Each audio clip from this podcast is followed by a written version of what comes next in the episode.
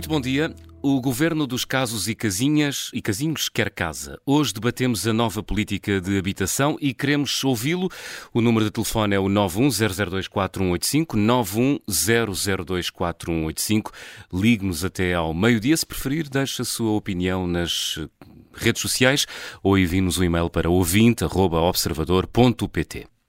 António Costa apresentou ontem o tão prometido pacote de medidas para a área da habitação e de imediato se abriu a discussão. Entre os pontos mais discutidos está a proibição do alojamento local e a possibilidade do Estado arrendar compulsivamente imóveis que estejam desocupados. Queremos por isso debater neste contracorrente se estas foram as medidas corretas ou se nem por isso. José Manuel, qual é que é o teu balanço? Bom dia. Bom dia novamente. Bom dia. Olha, é muito fácil de fazer. Uh, quando pensamos que não é possível fazer pior, António Costa prova-nos que é sempre possível tornar as coisas ainda piores. Quais eram, na minha perspectiva, agora para enfim, ir ao fundo do problema, pelo menos na minha perspectiva, os principais bloqueios que importava, que importava resolver? Primeiro que tudo, aumentar a oferta. Portanto, é preciso mais casas no mercado, porque aumentando a oferta, os preços naturalmente acabam por cair. O que é que era urgente para aumentar a oferta? Acho que basicamente o que era urgente era devolver a confiança, devolver a confiança ao mercado, devolver a confiança às milhares de proprietários, muitos deles com casas vagas e que não as colocam no mercado por uh, múltiplas razões. Uh, podemos discuti-las daqui a pouco, porque é que elas não estão no mercado. Devolver a confiança aos investidores, nomeadamente aqueles que construíram para vender ou para arrendar, as duas coisas são importantes, e que precisam de uma coisa crucial que é estabilidade legislativa. Ora, as medidas anunciadas uh, vão quase todas em sentido, em sentido contrário. As medidas anunciadas representam, em muitos domínios, não apenas um regresso ao passado, uh, nomeadamente um regresso a políticas públicas que foram, enfim, as pessoas não têm bem memória disto, mas começaram há mais de 100 anos. Começaram há mais de 100 anos. E foram sempre, sempre mais políticas com maus resultados. Uh, de resto, não é a primeira vez que em Portugal se legisla, eu diria que se legisla em pânico, dizendo que se vai responder a uma crise. Dá sempre uma justificação. A primeira vez que isso aconteceu foi logo em 1910. Não estou a dizer mal. 1910. Implantação uh, da República. Implantação da República, Afonso Costa. Uh, foi logo a estreia da ideia do congelamento das rendas. Primeira vez que, só, que se introduziu a obrigação penal de arrendar, arrendar casas, na altura até era um bocadinho mais draconiana, era penal, foi em 1914. Portanto, foi quando começou a Primeira Guerra Mundial. Em 1918, por causa da guerra, impediu-se novamente, congelou-se novamente as rendas. Só que depois ficaram congeladas, nunca mais levaram algum tempo a ser descongeladas. Isto teve altos e baixos, chegou a 48 e Salazar, que nunca foi tão, tão, tão radical como nesse aspecto, mas também congelou rendas, neste caso Lisboa e Porto é sempre onde os problemas são mais delicados, devo dizer, porque são cidades maiores. Não vou continuar, porque houve mais, eh, mais momentos, houve a seguir ao 25 de Abril também, enfim. Uh, aquilo que nos apresentaram ontem como soluções salvadoras não, não, não são muito diferentes, são até bastante semelhantes a outras que experimentámos no passado, nomeadamente a estas. E o resultado nunca foi bom, foi sempre um desastre. Sim, mas não achas que com as rendas nos últimos anos a subirem tanto, tinha de ser feita alguma coisa? Claro, Claro que acho, como é óbvio. Agora, repara, eu vou repetir números que já, que já, houve aqui, já aqui foram dados em vários programas, mas que temos que ter presentes. Há 20 anos, em 99, 2000, 2001, construíram-se em Portugal sempre mais de 100 mil focos por ano. 100 mil focos por ano. Isto chegou mesmo a 125 mil focos em 2002. Eu devo dizer que era demais. Era demais e quando chegámos à bancarrota, não é? Havia 300 e tal mil focos, parece que era a estimativa, no mercado sem, sem, sem conseguirem hum. escoamento. A construção de novos focos caiu nessa altura para valores absolutamente mínimos, uh, menos de 10 mil focos por ano, alguns anos 6 mil, 7 mil. Entretanto, recuperou, mas não recuperou para, valores, para os valores que devia ter, está apenas nos 20 mil. Portanto, é, os dados mais recentes são 20 mil. 20 mil é seis vezes menos, seis vezes menos do que se construía em 2002, há 20 anos. Portanto, o que é que isto significa? Significa que entram no mercado muito menos casas novas do que aquelas que nós uh, necessitávamos. Eu não sei dizer números, talvez alguém possa ajudar, mas talvez o dobro. Se se construísse o dobro uh, para colocar no mercado, de certeza que o preço das casas baixava Uh, e isso, agora, eu duvido que com as medidas ontem anunciadas, uh, as pessoas tenham vontade de se porem a construir casas, seja para o que for. Aliás, deixa-me só chamar a atenção para um outro problema, que é o elevado número de casas desocupadas. Fala-se muito dele. Parece que é um problema novo. Não é. Não é um problema novo. Portanto, uh, ontem no Observador recordámos os dados do censo de 2021. 723 mil casas desocupadas, só na zona de Lisboa, 150 mil. Uh, ora bem, agora a ideia é que o Estado vai colocar essas casas no mercado de forma compulsiva. Uh, eu não vou discutir a questão da constitucionalidade ou inconstitucionalidade, portanto acho que há, enfim, não me parece ser a questão mais importante. Eu vou discutir a questão da eficácia. Hum. O Estado é um péssimo senhorio. Uh, um, bom, um péssimo senhorio. Um bom exemplo é Lisboa. Eu não tenho dados de atualizados, só tenho números de há um ano, portanto, no início de 2022. No início de 2022, havia na Gebalis, a Gebalis é a empresa que trata dos bairros sociais de Lisboa, eu não tenho a certeza, mas imagino que seja, em termos municipais, a maior empresa do país nesta área. A Gebalis tinha 45 milhões de, renda, de euros de rendas em atraso. 45 milhões. 45 milhões corresponde, de acordo com o orçamento do ano passado, a dois anos de, de rendas. Dois anos de rendas. Não sei se há muitos senhores no país que tenham dois anos de rendas em atraso no, no seu parque habitacional. Uh, isto, isto, para além das casas que estão desocupadas, porque o Estado também uh, é o proprietário com mais prédios devolutos em todo o país. Ou seja, o governo queixa-se de que o Estado não é proprietário senão de 2% do parque habitacional. Faz comparações que eu acho que algumas delas são mal feitas porque as circunstâncias são diferentes com o resto da Europa. Mas ao mesmo tempo, esquece, o Estado, ou melhor, o governo, esquece que o Estado não consegue cobrar rendas em muitas, em muitas circunstâncias, muitas vezes nem sequer consegue ter em condições de ser ocupado o seu próprio parque habitacional. Uh, ou quando o tem, não consegue despachar as coisas a tempo e horas. E depois, muito foi decidido, também não tem minimamente em consideração o estado das nossas cidades, não é? Muito que foi decidido, eu acho que vai mais ao encontro de alguns soundbites hum. que andam. E o que é que queres dizer com isso? Quero, quero que se perceba que a situação deste mercado tinha começado a mudar há 10 anos.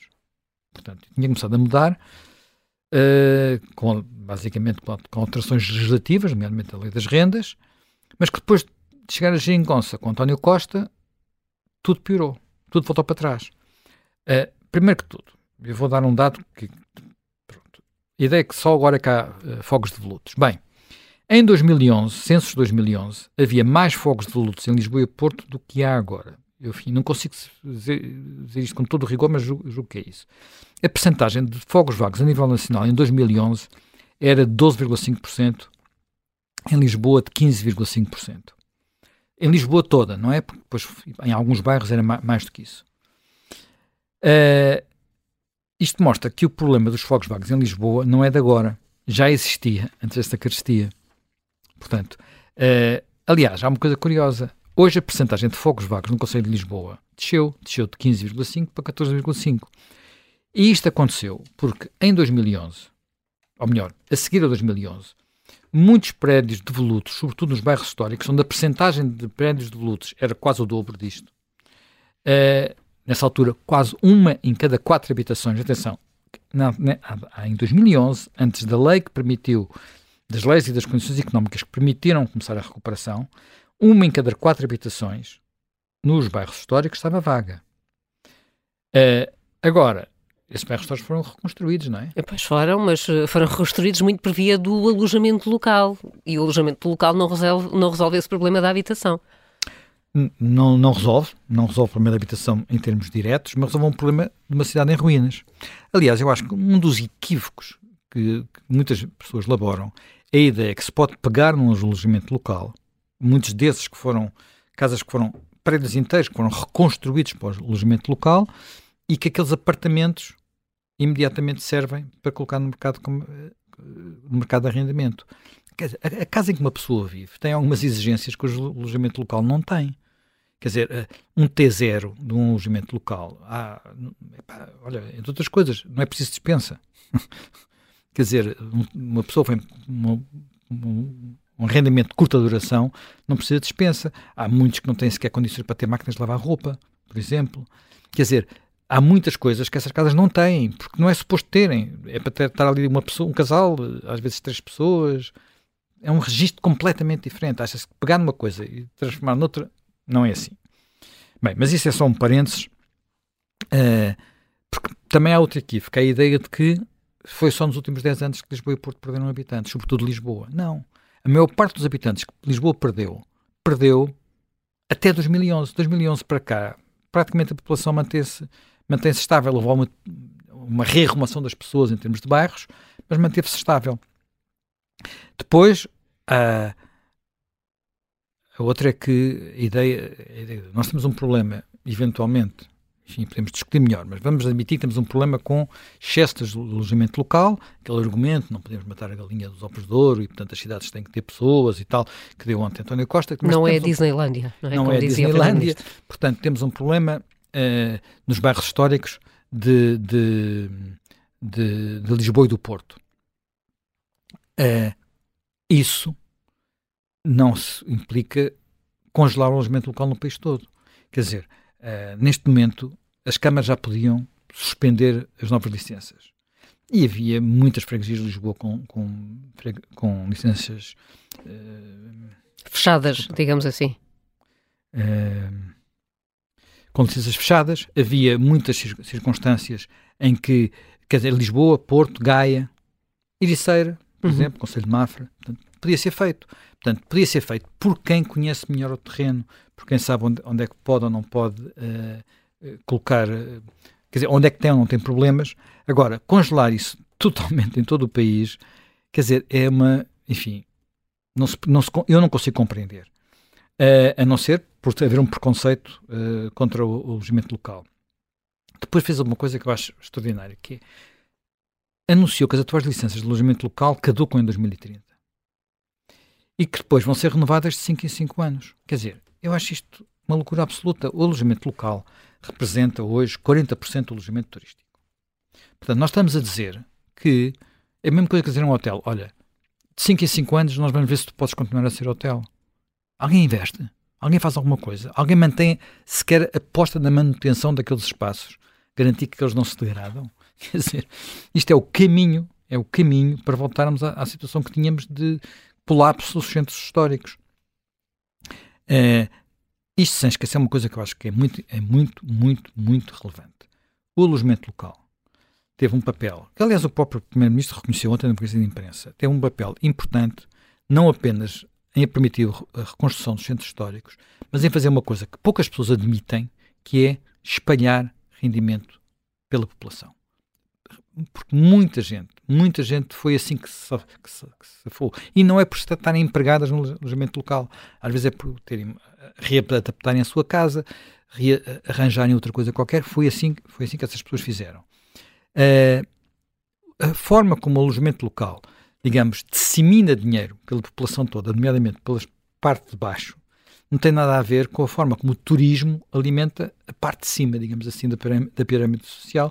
O imobiliário turístico é um grande negócio, um negócio de milhões. Isto não é negócio de milhões, é, muitas vezes é um negócio uh, de tostões. Eu sei que há sítios onde não é assim, onde houve investimentos imobiliários para alojamento local. Mas não é a regra, não é o que domina nenhuma atividade económica vai resistir a essas, essas malfeitorias, não é? Portanto, aí houve outra, não é? Mais taxas. O alojamento local já tinha taxas mais pesadas. O Primeiro-Ministro disse que as taxas ainda iam aumentar mais. Para quê? Para o alojamento local financiar a habitação. Lógica social. Para, ficar, isto ficar bem embrulhadinho, não é?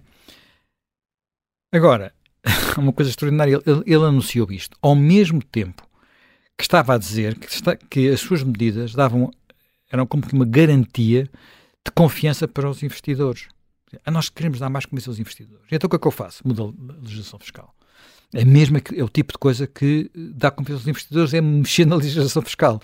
Portanto, uh, quer dizer, vamos lá ver, qualquer investidor, quando decide colocar o seu dinheiro no investimento A, no investimento B, numa fábrica, numa loja, numa casa, no que quiser, coloca o seu dinheiro em função de, um, de, uma, de, uma, de uma, rentabilidade. Uh, saber se aquilo não vai dar prejuízo para já, se não é dinheiro deitado à rua, se vai ter um mínimo de rendimento, por aí adiante.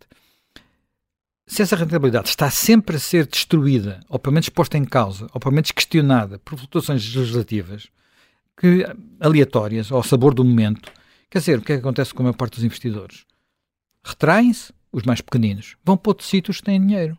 Vão para outro sítio, para outros países, não é? Eu, acho, eu suspeito que isto vai acontecer, em, não é só no alojamento local, vai acontecer em todo o imobiliário. Porque ninguém fica com, com segurança de que as coisas vão passar como, como se espera que passem, não é? é? Já sabe que o Estado e o Governo não são pessoas de bem, não pagam horas, essas coisas todas.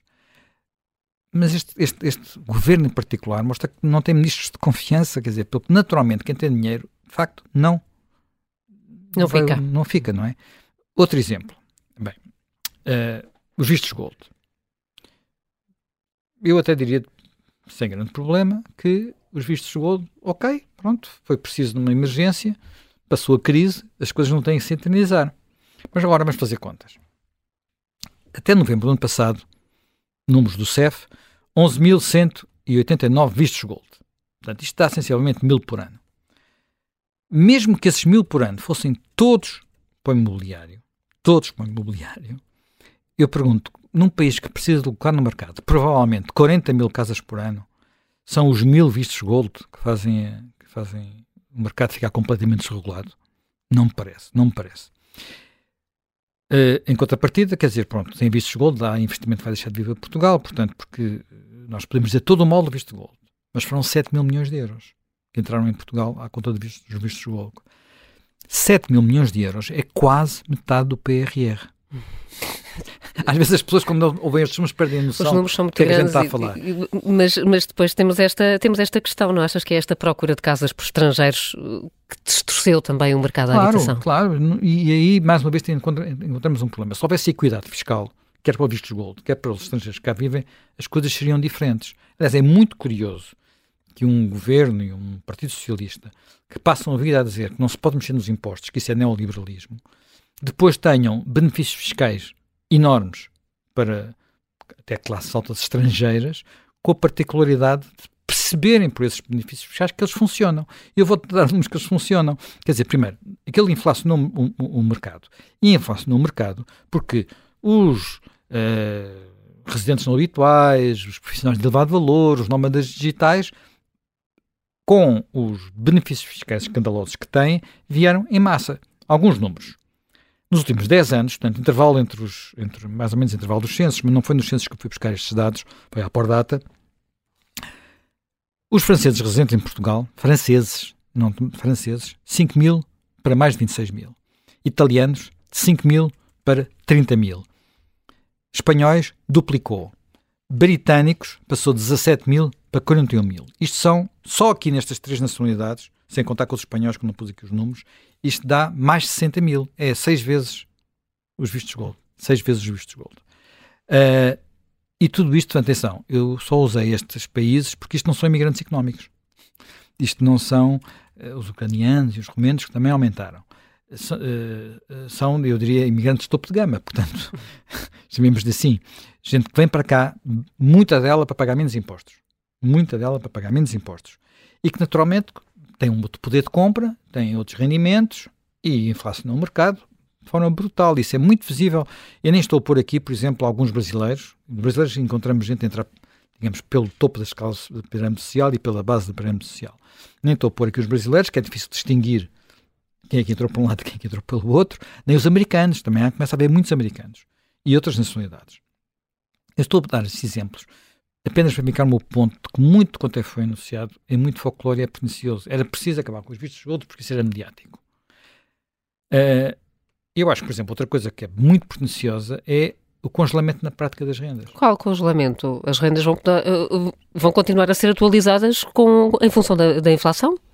Não é? De facto, as rendas não foram congeladas nominalmente como no tempo de Afonso Costa. Da, da Primeira República. Não, não foi, não foi assim nem como os governos provisórios de 74 que fizeram que passaram de Lisboa para o país inteiro. O que António, António Costa ontem anunciou foi porventura algo que ainda é pior. algo que ainda é pior e que não, me, não sei, não, não conheço o detalhe de todas essas leis, mas pelo menos a Salazar não era assim e a pesca dos governos provisórios também não era assim. É, ele achou que as rendas já subiram demais. E, portanto, é preciso colocar um teto às rendas novas. Portanto, quando há aos novos, contratos, aos novos contratos. Habitualmente o que havia era congelamento das rendas das pessoas que lá estavam para, para as proteger, entre aspas. Aqui Sim, para respeitar falar, as expectativas dos inquilinos. As expectativas dos inquilinos. Agora, aquilo que estamos a falar é nas casas que, por uma razão ou outra, vão entrar, já estavam alugadas e a pessoa saiu, a pessoa foi-se embora e vão entrar, reentrar no mercado, congelar, eh, na prática, uh, uh, o valor dessas rendas. Agora, vamos lá ver. Será mesmo que as casas arrendadas em Portugal têm todas preços milionários e que isto se justifica? Há em Portugal, agora números dos censos, 922 mil casas arrendadas. Destas 922 mil, mais de dois terços, mais de dois terços, paga menos de 400 euros de renda por mês. Eu não sei se pagar menos de 400, enfim, algumas pagam menos de 100, enfim, não, não estou aqui a discriminar.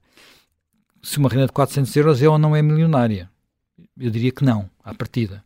Sobretudo pensando que é que as pessoas, das alternativas que as pessoas têm e o dinheiro que gastam noutras coisas há só há 20 mil casas no censo de 2021 só havia duas, 20 mil casas, pouco mais de 20 mil casas, a pagar mais de mil euros por mês. Pode ter subido muito, entretanto, José Manuel. De 21 para 20, quer dizer, passou um ano e meio desde o censo. Sim. Passou um ano e meio desde o censo. Alguma coisa subiu. Quer dizer, agora são capazes de ser 23 mil, 24 mil, mas não é, assim, de repente, as casas todas. Não é as casas todas. O facto de nós encontrarmos muitas casas assim, nas zonas onde circulamos, onde a elite lisboeta circula e a elite portuense circula, não quer dizer que o país seja todo igual. Não quer dizer que o país seja todo igual. Às vezes, se calhar, basta ir para, olha, sei lá, uh, para a margem sul, ou ir para Loures, ou ir para Massamá, é uh, ou ir para Brandoa, enfim, assim, e ver qual é o preço do arrendamento. Portanto, o que é que ficamos a saber? Ficamos a saber ontem que mesmo rendas inferiores aos 400 euros, a maioria delas, talvez nas mais antigas não aconteça isso, vão, não vão poder aumentar. Não vão poder aumentar. Uh, quando ser um inclino, entrar um novo, a renda a cobrar terá, não, não, só pode ser corrigida pelo valor da inflação. Uh, ora, isto significa que medidas, portanto, estas medidas no passado eram, eram introduzidas para atender à crise. Eu ontem não dei para António Costa dito que isto era uma medida transitória, da medida que, era, que ele disse que era uma medida para ficar. Portanto, nem sequer era um congelamento transitório. Agora, há uma coisa que vai acontecer.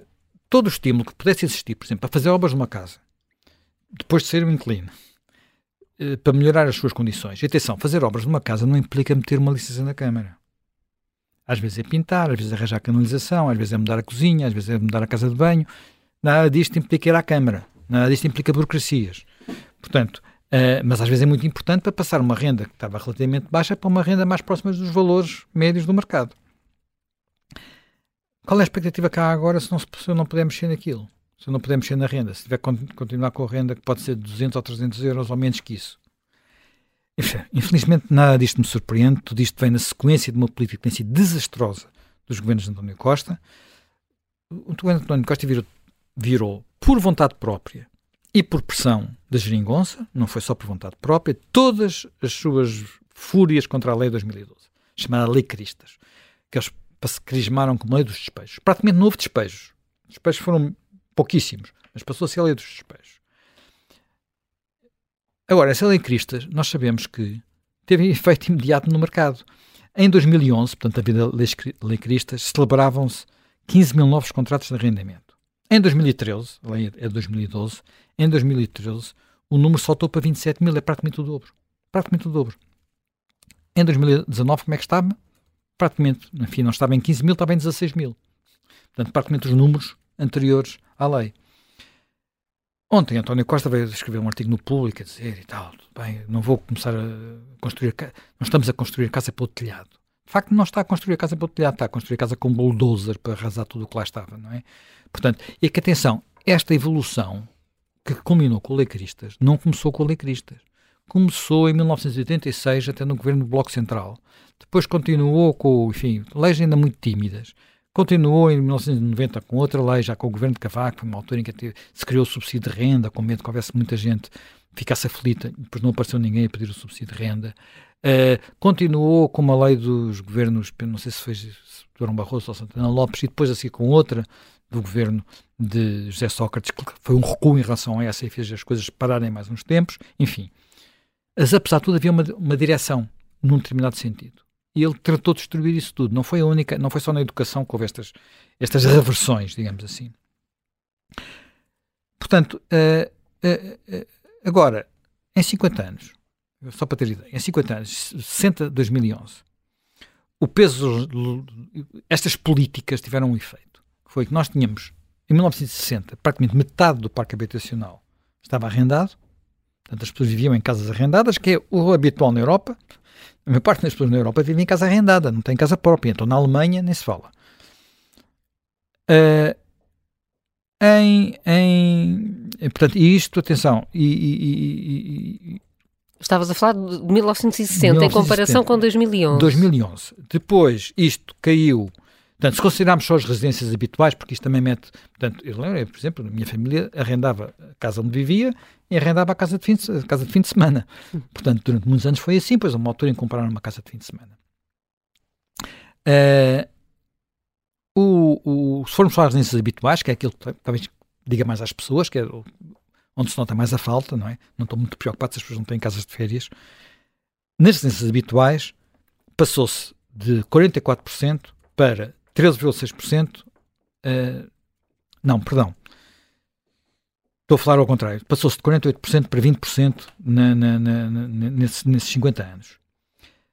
Uh, em 2020, se considerarmos os alojamentos todos, não apenas os habituais, que eu não consegui encontrar dados para os habituais, tinha havido uma pequena recuperação, apesar de tudo, 2021. Havia mais casas arrendadas, tinha-se passado de uma porcentagem de 13,6% para uma porcentagem de 15,4%. Mas eu acho que isso foi basicamente por aquele impulso inicial da Lei Cristas que abriu um bocado o mercado, não é? Nos últimos anos, os dados que existem, que são um bocadinho empíricos, uh, os que eu encontrei pelo menos, é que há um, novamente um recuo do parque habitacional, do número de casas, no casas uh, arrendadas. Portanto, eu não, não estou a ver que daqui as coisas não possam piorar com estas medidas. Uhum. Eh, mas não achas que as garantias que ouvimos ontem do Governo, que diz que vai dar, Costa diz que o Estado uh, se pode substituir aos inquilinos se eles falharem o pagamento de uma renda, uh, não achas que assim os inquilinos podem ficar mais tranquilos? Olha, eu se, nunca, não, se fosse inquilino, não sou inquilino, tenho casa própria, se fosse inquilino não ficava muito, muito descansado, porque o Estado nunca cumpre atempadamente as suas obrigações e eu acho que basicamente muito dificilmente vai ter capacidade para fazer aquilo que se propõe, porque aquilo é um processo burocrático. Repara, não é qualquer inquilino, não é só porque falhou, é preciso provar rendimentos, é preciso provar não sei quantas outras coisas. Uh, o, a lista de coisas que, que falou o Primeiro-Ministro é enorme, divórcio, uh, quer dizer, então, um divórcio dá logo direito? Será que não dá direito? Não dá direito? É com o rendimento do ano anterior? É o despedimento? É uma baixa de salários? É uma restauração da empresa? Enfim. Depois quem é que vai decidir isto? Com critérios? Que máquina burocrática é que tem que, tem que fazer? Isto é um monstro, um monstro burocrático, um monstro logístico. Repara, isto é o país todo, não é? Portanto, não se trata só num, num balcão em Lisboa. E estamos a falar em intervir potencialmente em milhares de milhares de casos. Quer dizer, e estamos a falar de uma máquina que tem que cobrar rendas e pagar rendas. Cobrar e pagar rendas. Uh, e uma máquina em que o Estado ao mesmo tempo é senhorio e é inquilino. E ele é que dita as regras. Que segurança é que eu tenho que isto vai tudo correr bem? O que é que, que, é que eu sei até agora? Uh, por exemplo, é o Estado que vai, que vai determinar se uma casa está de voluta ou não está de voluta. Com critérios. Quer dizer, uh, hoje as câmaras já, têm, já, já tinham instrumentos para fazer obras coercivas, por exemplo. Uh, havia uma casa que estava a cair e tal, e estava de voluta, a Câmara chegava lá, fazia exatamente o que foi dito ontem, fazia as obras, punha aquele direito e punha no mercado. Não, praticamente não acontece. E não é só por faltar dinheiro. E não são 150 milhões de euros de linha de crédito para as câmaras que vão resolver isto. Basta fazer as contas, quanto é que custa uma obra em média, quanto é que isto, devido pelas câmaras todas, não dá, dá peanuts, não dá para quase nada. Uh, depois, há outra, é, o Estado vai decidir quem é que tem que ser ajudado e quem é que não tem que ser ajudado. Como? Com critérios. Que pessoas? Sabendo nós como é que funciona a máquina pública. Uh, eu acho que é preciso recordar, por exemplo, há uma outra política pública que foi muito, muito, muito, muito uh, anunciada, que foi de que o Estado tomava, fazia aquilo. Eu, eu não consegues arrendar a casa, eu tomo conta da casa, pacto uma renda e depois ponho no mercado. Quantos inquilinos aderiram a isso? Quantos senhorios aderiram a isso? Quantos senhorios aderiram àquela, à, ao mecanismo da, da, da, da renda, de, como é que se diz? Não é condicionado, é hum, acessível, da renda acessível. Quantos? Que percentagem? As pessoas não confiam. As pessoas não confiam, não sabem se aquilo, se as regras este ano vão-se continuar para o ano que vem. Se no próximo Orçamento de Estado o imposto que baixou agora para, vai baixar agora para 20 ou para 15, quer dizer, fala-se de contratos a 20 anos. A 20 anos. Ninguém faz hoje em dia contratos a 20 anos. Ninguém faz. Ninguém faz. E tem uma razão muito simples, que é muito fácil de compreender. Nenhum senhorio tem garantia que o inquilino dependente da sua casa não lhe destrói a casa. Situação em que muitos, muitos senhorios ficam completamente desprotegidos. Portanto, ninguém faz. As pessoas sabem como é que as coisas funcionam. É assim que, é, é, é, é, assim, é assim que as coisas vão, vão andar. Portanto, no meio daquilo tudo há uma coisa que eu vejo positiva. Se então. se concretizar. Se se concretizar. A descomplicação do processo de licenciamento. Uh, enfim, tenho as maiores dúvidas, devo dizer, que câmaras municipais, organismos públicos, por aí adiante, tudo vai aceitar que apenas o termo de responsabilidade do engenheiro e do arquiteto cheguem para construir uma casa. Tenho as maiores das dúvidas que isso vai ser exatamente assim. Tenho as maiores das dúvidas que há, o deferimento tácito não seja interferimento tácito depois, para, só para não arranjar problemas, porque às vezes também acontece. Agora, uh, basicamente o resto da lei é uma lógica estatista, não é? Portanto, o, que o, governo fez foi o mercado está, está, está deprimido. E para reequilibrar o mercado, tratou-se de reprimir outras partes do mercado. Portanto, reprimir o mercado turístico, reprimir o mercado dos não residentes, no caso concreto, só os vistos de esgoto. Tudo isto vai ter impacto económico negativo. Portanto, não é só impacto na habitação, é impacto económico global negativo. Portanto, uh, diz que é preciso mais conf confiança e cria-se a percepção de que há um confisco. Não é um confisco, mas, há, mas fica essa percepção. Isso é, é, é, é terrível. Uh, eu vou dar outro exemplo, mas acha-se que dando embrulhando isto num bolo laçarote, fica tudo muito bem. Porta 65 Jovem. O Primeiro-Ministro está sempre a falar da Porta 65 Jovem. Eu não tinha dados sobre isso, sobre a Porta 65 Jovem. Este programa varia de ano para ano, mas enfim, dados, os últimos dados que eu vi permitem que ele variou nos últimos, vá lá, na última década entre 12 e 18 milhões de euros. Ora bem, qual é o problema? O problema é que antes do Porta 65 Jovem, que tem um nome, um nome sexy, havia um outro programa sem um nome sexy, que era arrendamento, incentivo ao arrendamento por jovens. Coisa, não, uma coisa descritiva. Uh, um programa de 1992, o que quer dizer, Cavaco Silva, mobilizava não 12, não 18 milhões, mas 50 milhões de euros por ano, habitualmente. Desapareceu e, portanto, os jovens ficaram muito mais protegidos a partir daí. Portanto, hoje gasta-se um terço do que se gastava há 20 anos, ou do que se gastava há 30 anos. Um terço. Uh, no apoio ao rendimento jovem. Mas mesmo assim, como se chama Porta 65 Jovem, dá para ser, para fazer, para andar a fazer números. Olha, para acabar, já, já me demorei hum. demais. Eu costumo dizer assim, com papas e bolos se enganam os tolos. Mas há uma altura em que mesmo um povo de tolos, que às vezes somos um bocado um povo de tolos, percebe o logro e o engano. Eu só espero que isso não aconteça, não leve muito tempo e que as pessoas digam não pode ser assim. Hum, vamos, vamos olhar então, um, depois, depois desta, desta tua análise, Jamanel, ao, ao, pacote de medidas ontem anunciadas pelo Governo para, eh, para a Habitação, temos um convidado em estúdio connosco, Vitor Reis, foi Presidente do Instituto de Habitação e Reabilitação Urbana. Muito obrigada uh, por, por, ter estado, por estar aqui connosco, ouviu uh, com certeza estas, uh, esta, esta, análise, longa. Esta, esta longa, exaustiva, quase as análises do Jamanel, também olha com a mesma preocupação para os efeitos práticos que pode ter até eventuais boas, quer, seguramente boas intenções do governo, mas os efeitos práticos. Muito bom dia. Bom dia. Este já é o quarto pacote em matéria de habitação nestes sete anos.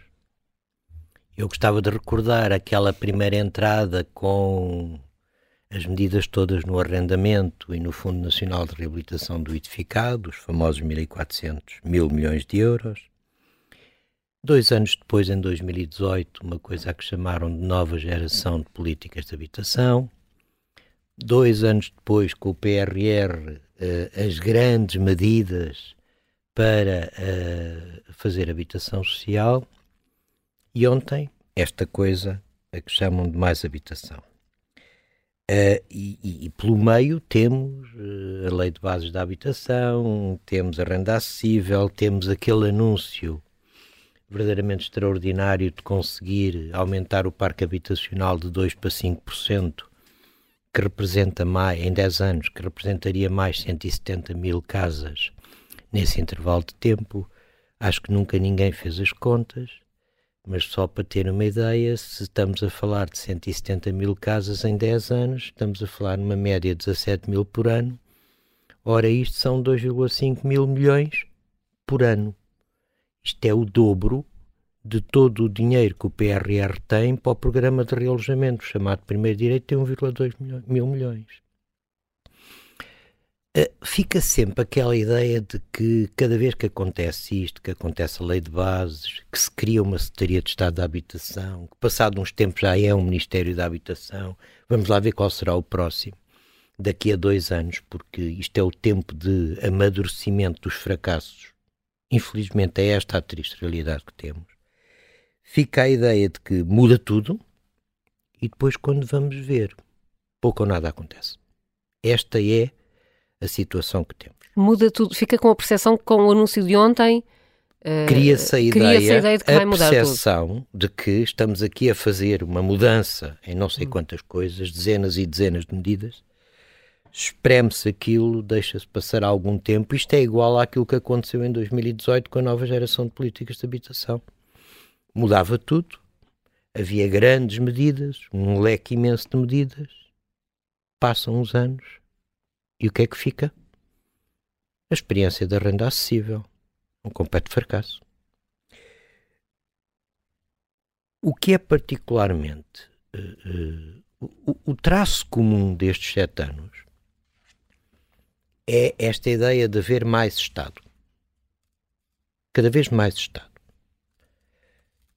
E depois, no final, há menos casas. Esta é a síntese desta política. Mais Estado e menos casas. E depois cria-se aquela ideia de que de um lado estão os liberais que só querem o mercado e do outro está ele, está o governo, que só quer a habitação pública. Como se isto fossem opostos. Como se isto não fossem duas realidades. Esta, esta visão manicaísta dos bons e dos maus. Uh, isto são duas realidades que se devem complementar.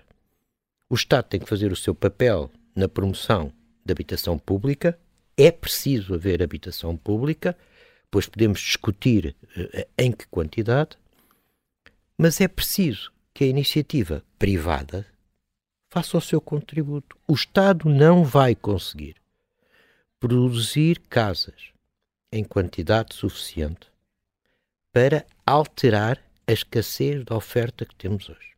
Vamos ser claros.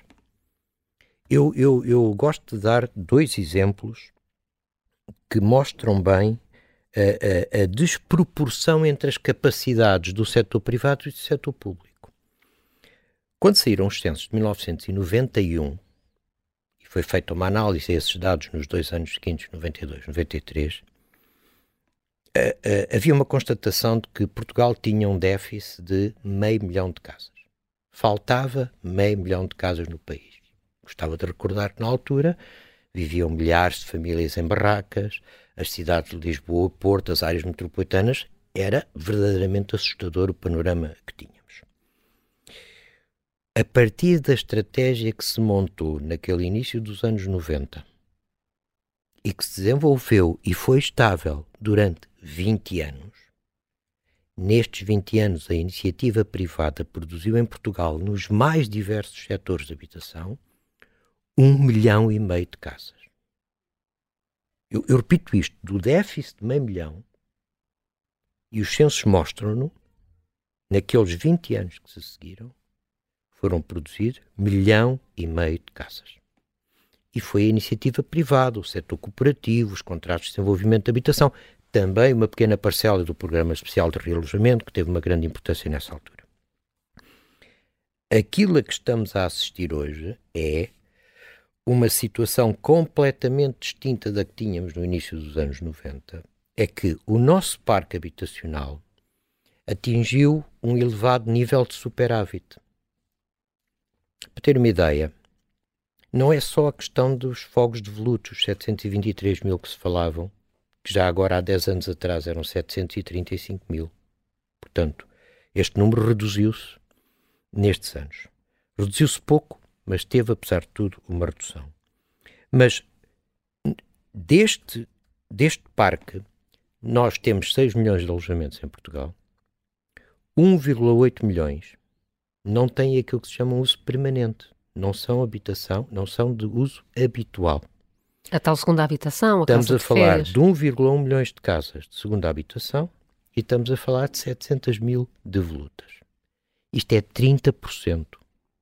É quase um terço do nosso parque habitacional.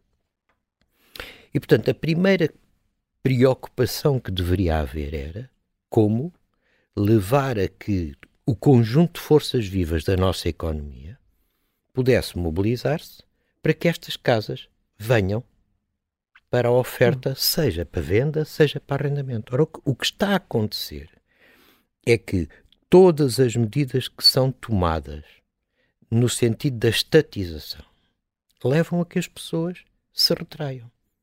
Aquilo que nós vimos ontem foi uh, o Estado compra, o Estado arrenda, o Estado subarrenda, o Estado uh, vai obrigar, o Estado vai tomar compulsivamente as casas, o Estado penaliza, o Estado cobra impostos e depois dá uns quantos subsídios.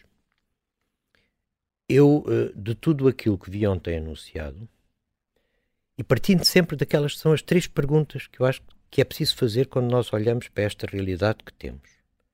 Como é que aumentamos a oferta habitacional? Como é que reduzimos os preços? E como é que melhoramos o acesso das famílias e das pessoas à habitação?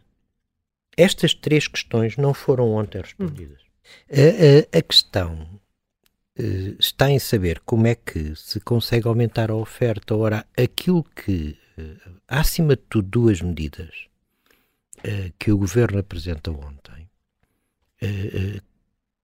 que me parecem absolutamente irrealistas no que estão a apresentar, no que estão a propor. Uma é arrendarem compulsivamente as casas. A outra é fixarem administrativamente o valor de rendas nos novos contratos. Até Qual por é questões o... legais? Ah, eu nem sequer vou perder tempo com a questão legal ou constitucional, porque isto é uma questão do mais elementar bom senso relativamente à escala do que uma operação destas carece. Primeiro, estas medidas não são novas. Isto não é novo. Isto é repescado de coisas do passado, umas com mais de 100 anos, outras com mais de 20, que não funcionaram. A mais recente de todas é o Decreto-Lei 329-B de 2000, ainda no tempo do governo do Engenheiro Guterres, em que se fez um conjunto de alterações ao arrendamento urbano e se previu as tais obras coercivas, a tal tomada de posse administrativa, a tal ocupação compulsiva e arrendamento da casa. Eu tenho uma pergunta para fazer que, infelizmente, não vejo que haja resposta. É quantas casas nestes 20 anos foram reabilitadas e arrendadas com este mecanismo? Não existem números? Não, ou não, não, não só não há números, como eu tenho a maior das dúvidas que tenha havido uma. Uma. Não é 10 ou 20, é uma. E não é por acaso que, decorridos 20 anos, isto caiu no esquecimento. Há dois diplomas da Primeira República. É o Decreto 1079, do dia 23 de novembro de 1914, a que se segue o Decreto 5411, do dia 17 de abril de 1919, em que de alguma forma serviram de inspiração àquilo que o Primeiro-Ministro nos anunciou ontem, relativamente a uma pessoa que vai na rua, vê uma casa vazia, decide ocupá-la, o senhorio é obrigado a arrendá-la. Eu estou a dizer literalmente o que está no diploma de 1914. Decide ocupá-la, é obrigado, o senhorio é obrigado, sob pena de infração legal, a aceitar o arrendamento e, caso não o faça, o inquilino pode depositar a renda no banco. Esta lógica. Peço desculpa, não houve uma, uma coisa parecida a seguir ao 25 de Abril? houve a lei das ocupações de casas de 74, que aliás deu aquela grande barraca, que depois foi inclusivamente o Dr. Mário Soares que teve que publicar o diploma que acabou com isso, que acabou com as, com as ocupações. Houve, de facto, houve essa situação. Mas essa, apesar de tudo, até é diferente, porque essa aí nem sequer era arrendar, era ocupar. Era, era de facto uma realidade uh, diferente. Esta experiência de há 100 anos atrás, da Primeira República, não funcionou, não resultou. Aliás, os diplomas seguintes, ainda em 1923 e 26, vêm reconhecer que não está a ter resultados. É possível imaginar qual é a, a, a dimensão da máquina administrativa e logística que tem que estar por detrás de uma operação destas, é que cada casa é um caso. Isto não são como aquelas candidaturas que as pessoas podem fazer online a um subsídio como o Porta 65 ou como outra coisa qualquer. Não, isto, cada casa é um caso, cada um deles vai ter um processo de litigância brutal e ao que se segue depois um problema que é de saber, mas como é que isto se fiscaliza? As partes passam a celebrar contratos de arrendamento livremente. Um senhorio, um inquilino, celebram um contrato de arrendamento, estabelecem um valor. Quem vai fiscalizar isto? Isto, isto, isto. Uh... Permita-me interrompê-lo. Há aqui um ouvinte que escreve nas redes sociais que o que vai acontecer é. Uh, vão alugar aos primos e aos familiares por um euro para contornar a lei. Não precisam. Permitam. É que nem sequer é preciso, porque o problema está em como é que alguém demonstra que a casa está devoluta. Existe um conceito na lei sobre um prédio devoluto que passa pela inexistência de contratos de abastecimento de água, eletricidade ou telecomunicações. Mas, mas isso é algo que, desculpem a expressão, finta-se com a maior das facilidades. Uh, isto é aquela velha história de que o professor conhece mil maneiras de copiar e o aluno mil e uma. Porque, porque, porque não, não, não, saímos daqui, nós não saímos daqui, quer dizer, uh, uh, o, o, isto não vai funcionar. Fez-se ontem um grande arraial mais habitação. Nós vamos deixar passar aquilo que é o tempo do amadurecimento dos fracassos. Lamento imenso, mas infelizmente as pessoas que estão a precisar de casa, que ficaram na expectativa positiva das medidas de ontem, eu dou-lhes um conselho: não fiquem sentadas, porque não vai acontecer nada. Nem com os apoios às rendas. Mas é que isso é para quem já está no sistema. Sim, isso é para quem está não, no vamos sistema. Ver, eh, é preciso perceber que Porque havia uma vários, coisa, há vários problemas por resolver. Uma coisa é quem está no sistema, uh, o apoio à renda, uh, o apoio ao crédito, uh, isso são coisas, como aliás o próprio Primeiro-Ministro disse, são coisas residuais, são pontuais. Mas há uma que eu acho que ainda não perceberam o desastre que vai ser, que é aquela de que um senhorio que aciona um despejo no Balcão Nacional de Arrendamento, o Estado paga as rendas a partir do terceiro mês. O que é que isso significa? Que há, há muitos senhorios, a lei, a lei anterior dizia que um senhorio só podia agir com duas rendas de atraso por parte do dois atrasos no pagamento da renda por parte do inquilino. Isso foi alterado e passaram a ser três rendas em atraso. Ao que sei, muitos senhorios, quando acionam o mecanismo, já vai nas quatro, cinco, seis rendas. O que vai acontecer em muitos casos é o inquilino atrasa-se uma vez, mas passado dois meses regulariza. Volta a atrasar-se, volta a regularizar. Volta a atrasar-se, volta a regularizar. A partir de agora, o que o senhorio vai fazer é agir imediatamente. Ou seja, aquela que era o tempo de tolerância que o senhorio dava e que falava com o inclino e que esperava e que agora, perante esta oportunidade, então o governo está-lhe a oferecer as rendas já pagas, vai acionar imediatamente. Nem que seja para receber o dinheiro. Portanto, isto vai ter efeitos absolutamente perversos e contrários àquilo que se anuncia, como aliás é habitual neste tipo de coisas.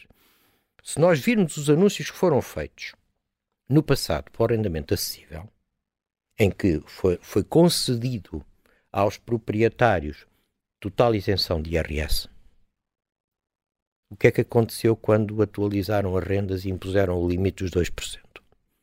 Para aqueles que não estavam na renda acessível, vão ser compensados em sede de benefícios fiscais em 2024, pela perda que tiveram do aumento da renda. Mas os que estão na renda acessível, como já não tinham benefícios fiscais, não há forma de os compensar. Desculpem a expressão, ficam a chuchar no dedo. Portanto, estes mecanismos todos esta, é, é, entram facilmente em contradição. Há um último ponto que me parece o mais. Uh, o menos perceptível, mas para mim foi o mais relevante do, do digamos, do olhar para o conjunto de medidas que o governo colocou. Ontem o governo assumiu, na prática, que aquele que era o objetivo anunciado das 170 mil casas de propriedade pública, ou seja, de aumentar o parque de 2 para 5%, já está abandonado. Porquê? Porque a partir do momento em que se abdica desse objetivo, porque ele nem sequer é, é, é referido ou reiterado, e se vai para soluções de arrendar para subarrendar, eu não vejo como é que é possível alcançar esse, esse objetivo. Aliás, o Dr. António Costa tinha referido, aqui há uns anos atrás, penso que em 2018, precisamente quando foram apresentadas a nova geração de políticas de habitação, que era a intenção, até aos 50 anos do 25 de Abril, eliminar as principais carências habitacionais existentes no país. As tais confirmo, 26... Confirmo que esse, que esse objetivo, e não sei mesmo se não está no programa eleitoral, 2019. Uh, essas 26 mil casas que deveriam estar prontas para o ano, eu duvido que estejam prontas quando estiver concluído o PRR no final do ano 2026. E, e, ao ritmo a que se está a produzir casas, as 170 mil casas, das quais nem 1.700 ao ano estão a ser feitas, então daqui a 100 anos podemos celebrar ter alcançado o objetivo. Há um problema em Portugal antigo, eh, tem a ver com muitos fatores, mas nunca houve na política pública um investimento na construção de um parque de habitação pública como aconteceu nos anos 30, 50, 60, em Inglaterra, na Suécia, em muitos países onde se fez um esforço brutal nesse sentido. Nós não temos condições para fazer isso. O país não tem. E, aliás, está demonstrado, reconhecem-no quando se fala da questão dos professores, quando se fala do Serviço Nacional de Saúde, quando se fala de várias coisas aonde é claro que o Estado e com a dívida pública que tem acima ainda para, para pagar, não tem capacidade. Mas, ao mesmo tempo, cria-se a ilusão das 170 mil casas que não é viável de executar, em vez de ter montado uma estratégia para procurar colocar no mercado, para colocar na oferta e nas oportunidades das pessoas encontrarem casa, a maior quantidade deste parque de 1,8 milhões de casas que temos aí.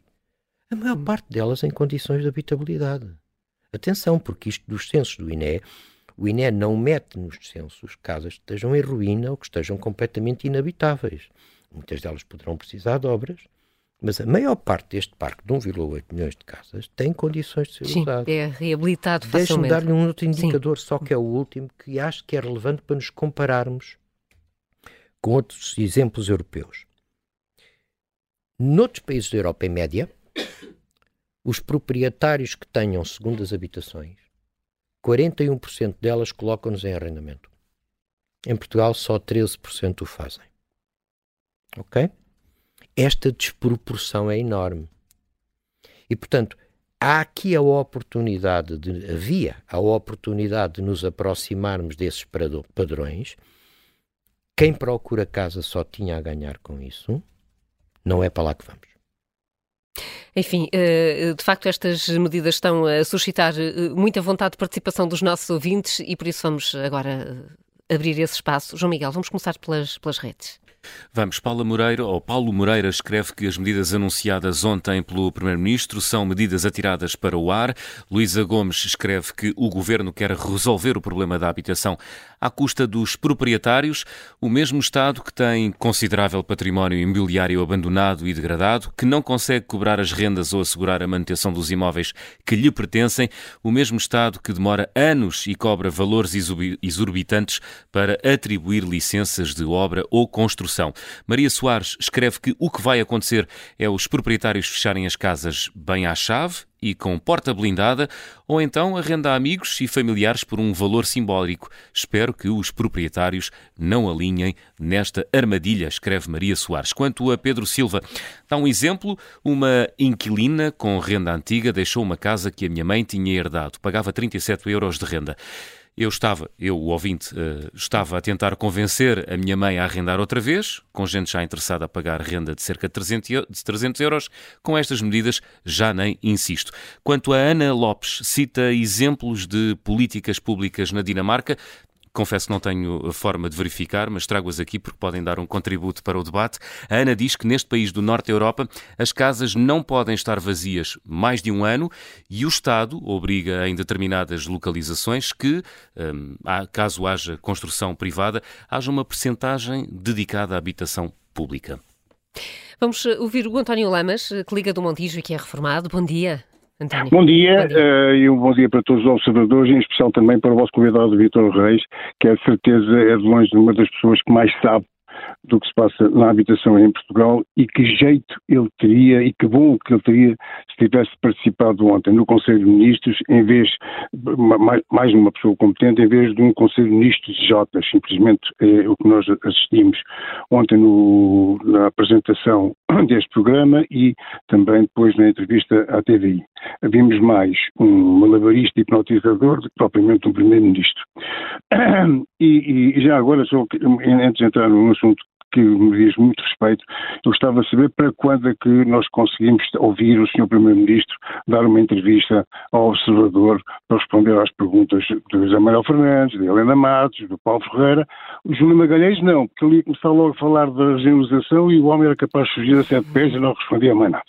Bom, o problema, de, um problema da habitação, um dos problemas maiores, que, que diz respeito a, ao arrendamento, é que isto provoca uh, um travão tremendo à mobilidade das pessoas. Isto tem sido o travão de há 100 anos, um dos grandes travões do desenvolvimento de Portugal. Porque uma pessoa, se tem uma casa aqui, tem um emprego aqui, não, se é convidado para ir para trabalhar a 100 ou 200 ou 300 quilómetros, das duas uma, ou vende a casa e compra outra, ou fica com a casa porque não sabe se aquilo está assim assim, aluga esta e vai alugar a outra. E esta, esta complicação, este, este entrave tremendo à, à facilidade como se pode alugar casas, é, tem sido um dos grandes eh, travões ao, ao, desenvolvimento, penso eu. Eu, eu. eu. O problema também penso, e já foi dito aqui, que o problema que foi ontem equacionado para o país inteiro, se calhar 90% do problema está situado no centro de Lisboa e no centro do Porto. Deixe o resto do país em paz, por amor de Deus. Eu vou dar um, um bom exemplo, que é um bom exemplo, e é por isso que eu telefonei e, e quis fazer, e quis participar. Eu estou no Montijo, uh, sou casado com pessoas de Alcochete e temos umas herança, heranças de casas que têm alguns, alguns na família há 40, 50 e mais anos. Há uma, uma delas então, que é uma casa que tem três, é um terreno agrícola, tem mais de 100 anos de contrato, um contrato já passou para a terceira, já é a quarta geração, tem uma casa lá dentro, uma, a senhora vive lá uma família inteira, esta família até já construiu uma pequena piscinazinha, faz uma agropecuária em 3 hectares e paga 150 euros de renda por ano, 40 cêntimos por dia. Mas isto é uma herança complicada, lá está, tem terreno, tem terreno de reserva ecológica, portanto não se pode rigorosamente fazer nada e muito menos vender, porque ninguém quer aquilo, que vai, vai passando de geração para geração para geração e daqui a, a 500 anos, quando vieram os marcianos, ainda lá está a casa na, na, na herança. Depois temos várias casas no centro histórico de, de, de, Monte, de Alcochete. Alcochete teve um boom tremendo e neste momento, se calhar, 10 ou 15 ou 20% da população do, do, do, do, do Alcochete já é estrangeira, franceses, italianos, está cheia. com casas que compraram T0, T1, T2 a 300, 400, 800 mil euros por, por, por, apartamento. Ao mesmo tempo temos casas ao lado, antigas, como as nossas, que nós temos lá, alugadas, com uma que é que paga mais, paga 300 euros, a pessoa faleceu, investimos, construímos, reconstruímos a casa, a casa tem um quarto, uma sala, uma cozinha, um logrador, um quintalzinho, paga 300 euros, essa casa está ótimo, por 300 euros. Mas ao lado temos casas que pagam entre 40 a 90 euros por mês. Casas com mais ou menos com o mesmo tipo de, de, de, de formação é ao ponto em que nós não entregamos, não enviamos a carta registada para o aumento das rendas, porque o custo da carta registada era superior ao aumento anual da renda de 40 euros. E isto nunca foi feito. Agora, se o Estado quiser pagar, comprar as casas todas, a gente até vai vender. Agora vamos ver como é que é, como disse o vosso, o vosso, o vosso convidado, Engenheiro Reis. Isto, isto, isto, é completamente impraticável. Isto é feito por Jotas em vez de competentes e depois vai acontecer uma coisa, como disse há bocado aí um, um, um, a tradução do ouvinte, do, as aldrabices que vai haver. De certeza que há de haver um Manuel Jequim, num sítio qualquer, que tem uma casa a ruínas, que não consegue vender nem por 10, nem por 20, nem por 30, nem por 50 mil euros. Mas tem um amigo do PS que vai arranjar uma maneira de ser vendida por 400 ou 500 mil. Olha, um bom fim de semana hum. para todos, é o que vos desejo e obrigado pelo programa. E bom fim de semana para si também, António. Obrigada, muito bom dia. Nuno Nazaré está em Colares e é proprietário. Nuno Nazaré, bom dia. Muito bom dia. Bom dia. Queria começar a saudar uh, as intervenções do José Manuel Fernandes e do Vítor Reis. Uh, o Vítor Reis, uma pessoa profundamente conhecedora e tem falado muito e tem ouvido e lido coisas sobre ele uh, acerca de toda esta problemática da habitação. Uh, o problema da habitação tem para mim um, um, a, palavra fundamental, é a falta de confiança dos proprietários senhorios uh, no Estado. Portanto, este programa lançado agora, mais um, não me surpreende. E foi nitidamente em desespero de causa. Depois de sete anos, em que entre 2016 e 2022 fizeram oito operações fiscais introduziram em mim e ameaçaram com o engolgamento de rendimentos, dar-se por data de, 2000, de, dizem que de 2016 a 2020 saíram 140 mil casas do mercado de arrendamento fruto destas, desta instabilidade fiscal e legislativa, contra o reverso da medalha que foi, uh, graças a leitristas como e, à tributação autónoma de 28%, entre 2012 e 2015 entraram 360 mil. Tivéssemos mantido este crescendo e não regredido nas medidas, porventura, se calhar hoje em dia estávamos a falar de problemas de habitação em Portugal. Resultado, a falta de confiança, estas sucessivas alterações minaram a confiança.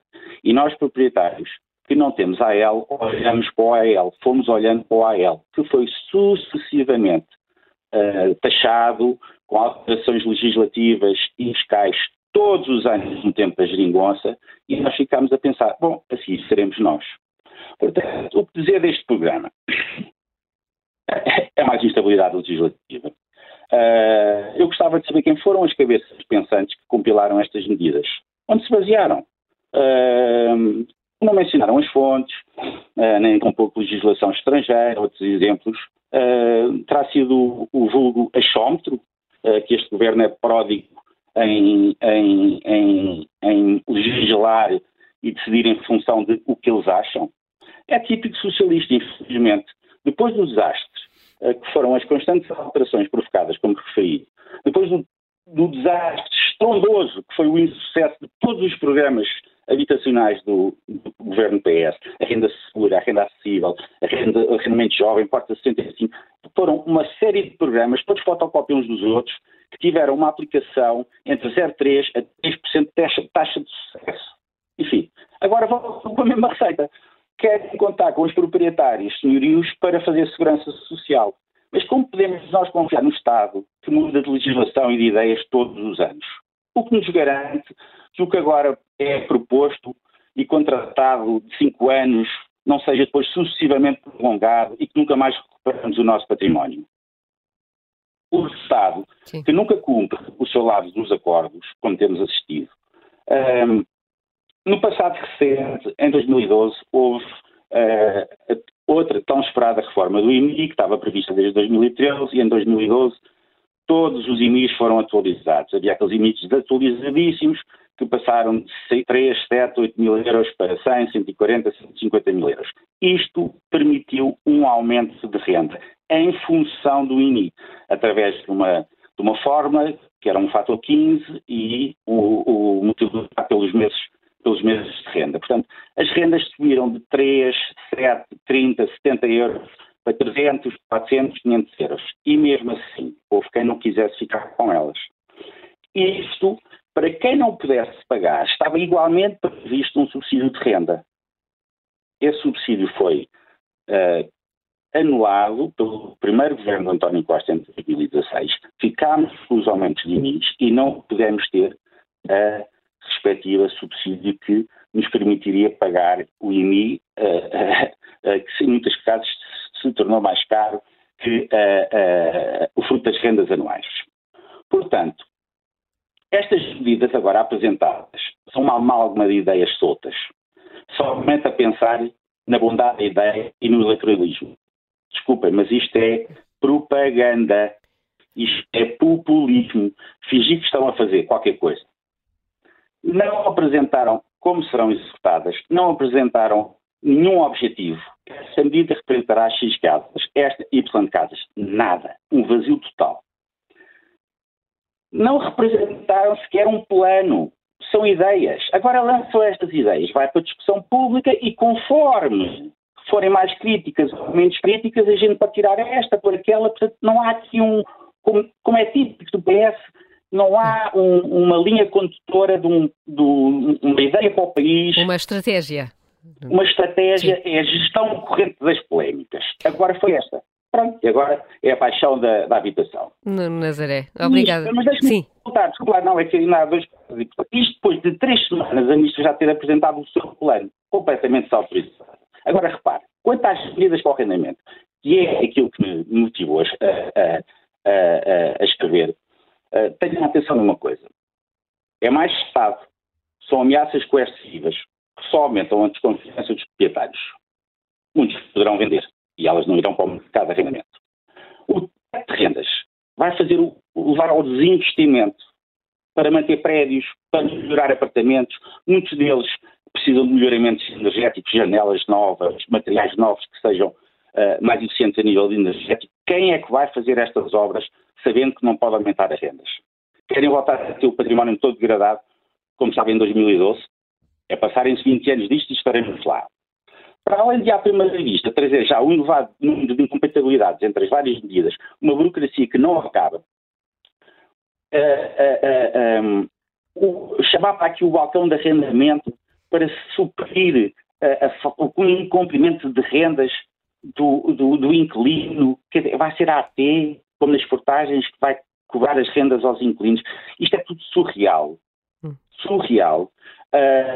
No, no, no, momento em que também falaram de temos que agilizar os processos de licenciamento, quando foi o próprio António Costa e o seu governo que em 2019 acabou com um processo expedito de licenciamento que existia em Lisboa que permitia projetos de ampliação, etc., poderem não ter tanta uh, uh, documentação a ser Sim. apresentada. Portanto, e, e, portanto, muitas críticas no Nazaré. Vamos mesmo ter que avançar, mas penso que ficou claro que está muito descontente com. com não, eu não estou descontente, eu não, eu não estou descontente, eu não estou nada surpreendido e digo-lhe mais, como já disse o Vitor Reis, eu não acredito que daqui a dois anos estejamos melhor, hum. mas tenho a certeza que estaremos pior, porque todas estas medidas vão minar ainda mais a confiança nos atuais proprietários, vão afastar os futuros proprietários e o Estado não pode dar casas a todos.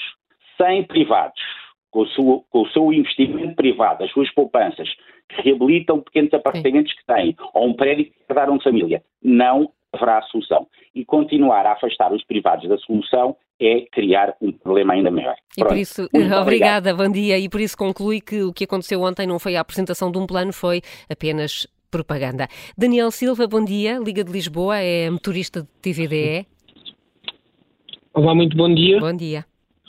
Uh, é o seguinte, eu gostava de dizer que estas medidas que o Estado nos apresenta neste momento não passam de propaganda Portanto, são mais promessas que vão fazer, vão fazer. Só vai servir para ganhar tempo, para continuarem a ganhar o deles, à custa dos portugueses que tanto trabalham e tanto sacrificam. Dá para ganharem alguns votos, porque há sempre quem acredite hum, nos milagres, não é? Que nunca vem. E isto não traz soluções a um problema que é gigantesco e que, se não for resolvido, vai trazer problemas ainda maiores. Temos neste momento famílias que vivem, partilham a mesma casa, simplesmente pelo facto de não se poderem separar, porque uma pessoa sozinha que trabalha, eh, eu falo em Lisboa, não é? Com o preço das casas, ela não consegue arrendar uma casa. Se essa pessoa não consegue arrendar uma casa sozinha, existe um casal que está junto obrigatoriamente a criar filhos nestas condições, muitas vezes com violência doméstica, problemas de alcoolismo. Portanto, isto é um problema. Temos outros problemas, que é a habitação para estudantes. Os estudantes querem estudar em Lisboa, mas com o preço das rendas conseguem arrendar quartos e os que conseguem, outros têm que desistir do seu sonho de estudar. Portanto, isto são problemas que não têm uma solução à vista e que são causados pelo, pela inflação dos preços do imobiliário, que também tem uma justificação muito simples. Se existem muitos estudantes a querer alugar casas e não conseguem, quem paga mais consegue, os preços sobem. Se temos investidores que, quando ponderam quanto vão pagar por uma casa, eles fazem as contas ao preço que o arrendamento está, o investidor faz uma conta muito simples, consigo 6 a 10% de rendimento de, de lucro, pronto, ao ano. Ótimo, eu não me importo, não lhes importa se os preços estão altos, se os preços estão baixos, eles querem rendimento, investem, remodelam, alguns compartimentam em, fazem de um T3 um T5 para estudantes, por exemplo, fazem N coisas e o que é que isto faz? Faz com, que o preço das casas suba e não baixa. Muitas das casas que são vendidas a bom preço, elas nem sequer chegam a ir para o mercado. Assim que a casa é posta à venda, os próprios angariadores imobiliários contactam com os investidores, o negócio é feito, vai para arrendamento, portanto as casas nem sequer chegam às pessoas que querem morar nelas. E, e com, com, este, com, com esse... esta situação, portanto, nós temos aqui problemas que não têm solução claro. à vista. E o nosso Estado, o que é que faz? Apresenta-nos propaganda.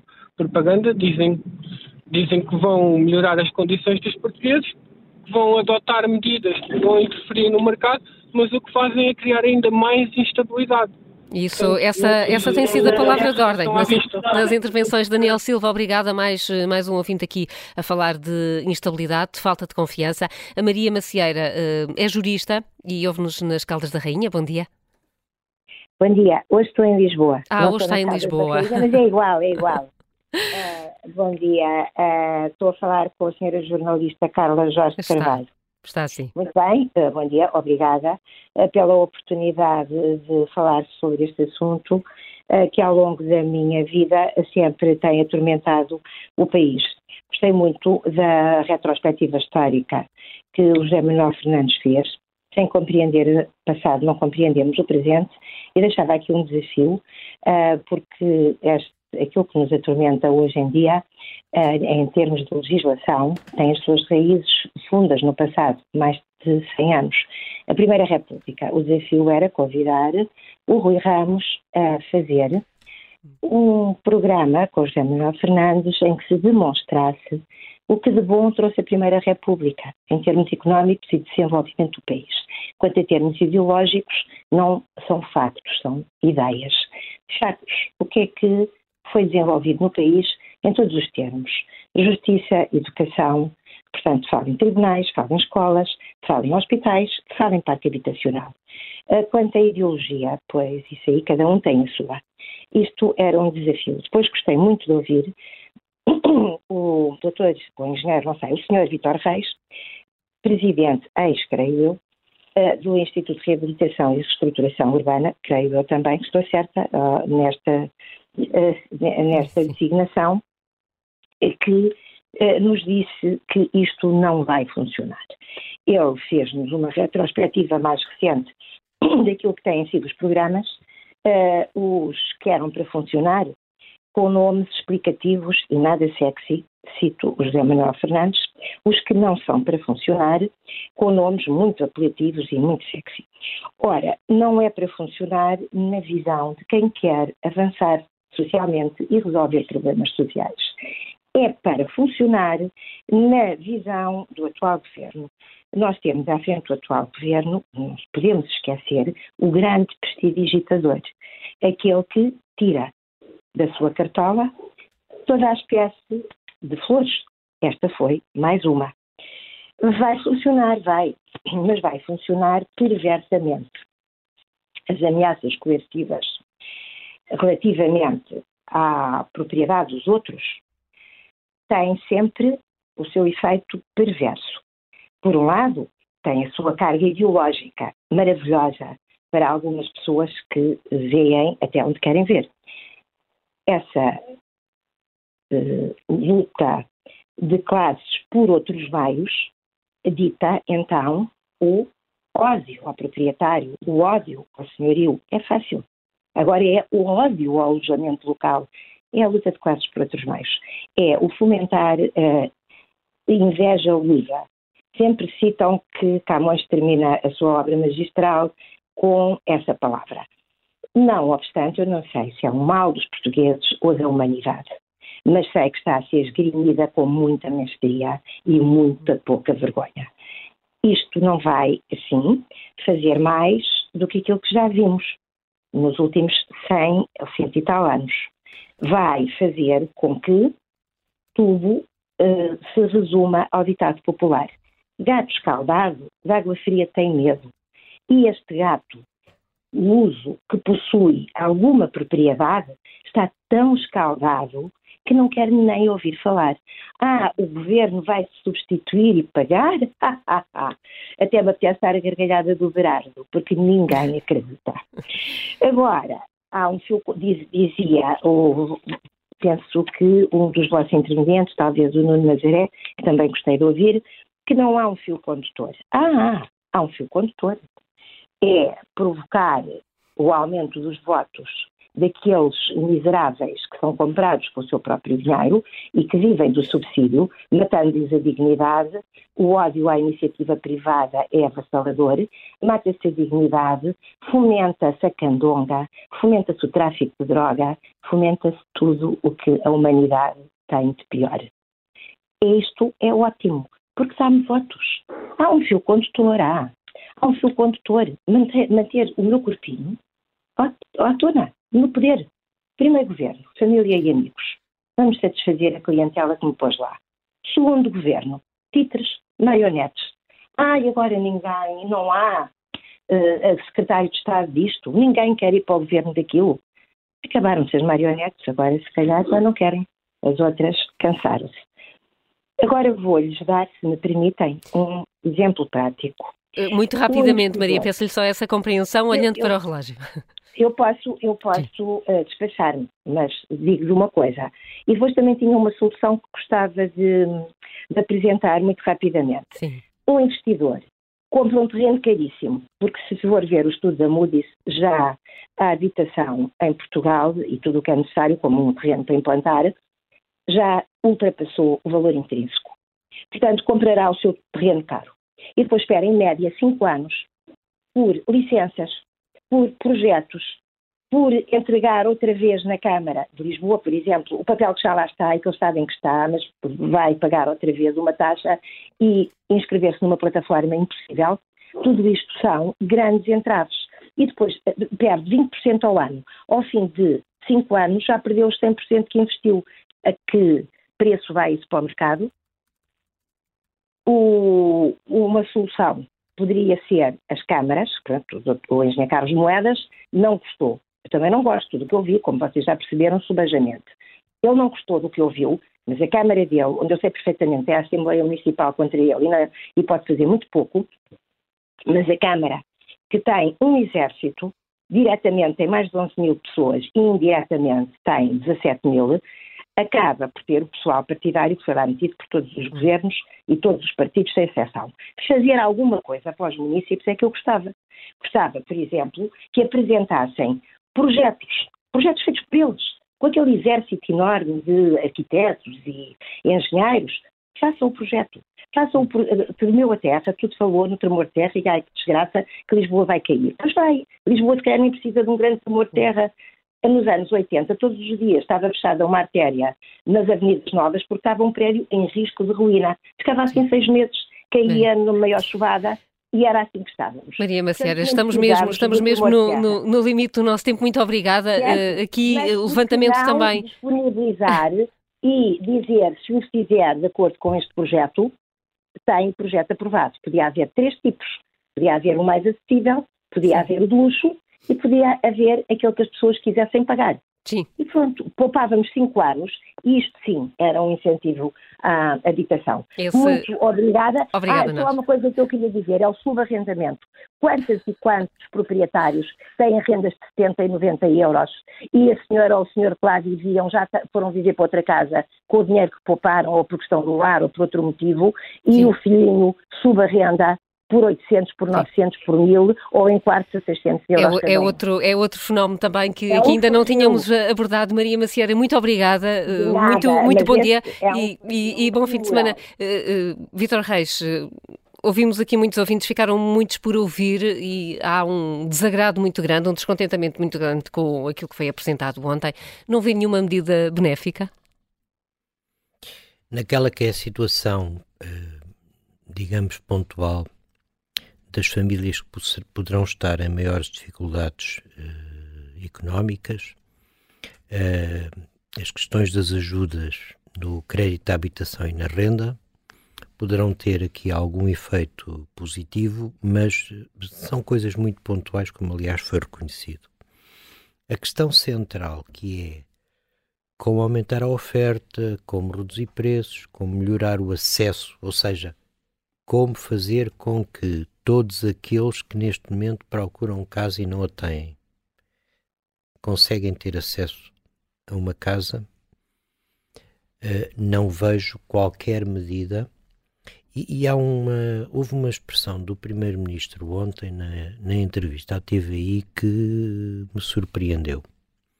Quando ele diz a dada altura que, quando lhe perguntaram porquê só agora, e ele responde dizendo: Ah, porque a situação se degradou muito no último ano.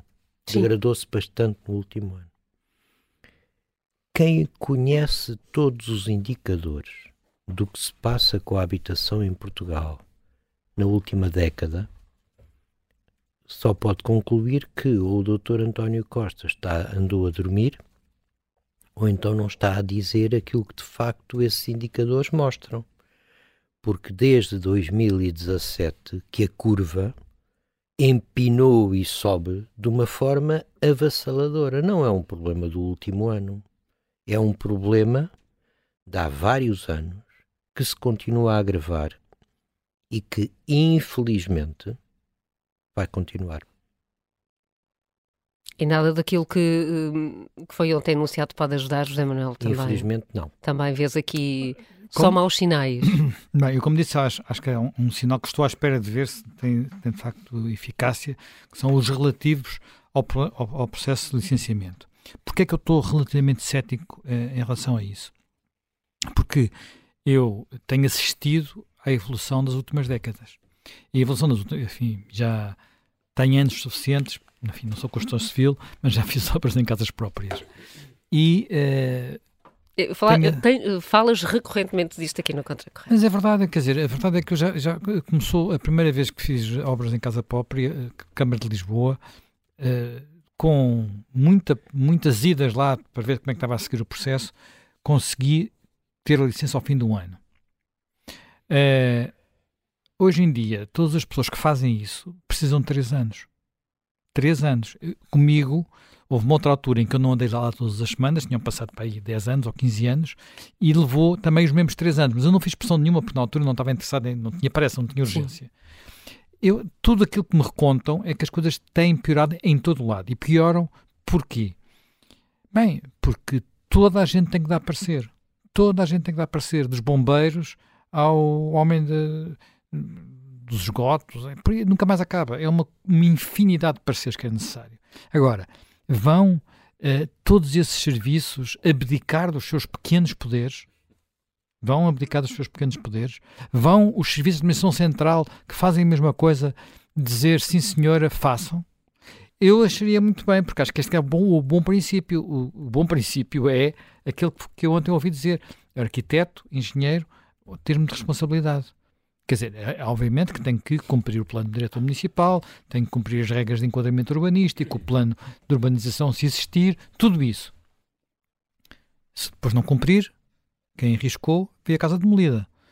Uh, mas depois também é preciso fazer isso. Não é, não é fingir que embarga e depois faz umas coisecas e tal, mete-se mais um papel. Não aquilo é demolido e o custo é imputado a quem a construiu. Portanto, e a responsabilidade é para todos, também para quem constrói, como deve ser, não é? Isto não estou a dizer nada do outro mundo, é assim que funciona noutros países, quer dizer, é assim que funciona uh, onde as coisas fluem, fluem. Porque boa parte destes atrasos têm muito a ver com enfim, aquilo que foi aqui, aqui, aqui, aqui descrito. Quer dizer, eu faço um investimento no dia, uh, no ano 1, pensando que tenho uh, a casa construída no ano 4, vá lá, já estou a ser generoso, e depois tinha a casa construída no ano 6. Quanto é que me custou financeiramente esse investimento? Qual é o, eh, qual é o custo da oportunidade? Eh, eh, eu, eu, eu, tudo isto é, é, é, é, caótico. Depois há zonas onde, por exemplo, uma das coisas que fez, muitas pessoas atribuem o, o, o, milagre da recuperação. Eu acho que é um milagre. Eu, eu, escrevi imenso sobre isso anos a fio, sobre como não se conseguia recuperar os centros históricos. E, e, como tudo estava a cair, e fiz, andei naquelas casas em Lisboa, no Porto, a ver como é que elas estavam por dentro. Eu, eu visitei uma casa dessas, até acompanhando uma equipa de televisão alemã, em 2011, portanto, antes disto tudo começar, em Alfama, coração de Alfama. Inacreditável o que lá havia dentro. Passei lá há pouco tempo e vi que estava. Tá, tá, não sei quem é que lá vive, não vive seguramente quem lá vivia. Mas, independentemente disso, a questão é como é que eu. Uh, permite que estas coisas aconteçam, faça com que estas coisas possam acontecer. Muitas pessoas disseram, foi a lei das rendas. A lei das rendas foi, foi, foi parte disso. Foi a lei das rendas e foi uh, permitir que as casas fossem reconstruídas sem cumprir um conjunto de regulamentos pré que existiam. Digamos, uma coisa, não sei se aqui o arquiteto não me deixa Era, era uma coisa chamada, excepcional de reabilitação urbana. Que era uma coisa tão pesada, tão complicada que ninguém conseguia mexer. Ninguém, ninguém se conseguia mexer. E de repente as pessoas começaram a mexer-se e no instantinho as casas ficaram recuperadas. Coisas que tinham. Pá, recuperava-se uma casa por década, passaram a recuperar-se uh, uma por mês. Quer dizer, uma por mês, não, às vezes mais. Quem, uh, nós vivemos. O Observador começou no bairro Alto em 2014 saiu de lá em 2018, salvo erro. Vezes, fim de 2018, Fim de 2018. E nesses quatro anos eu, o bairro Alto transformou-se. Transformou-se.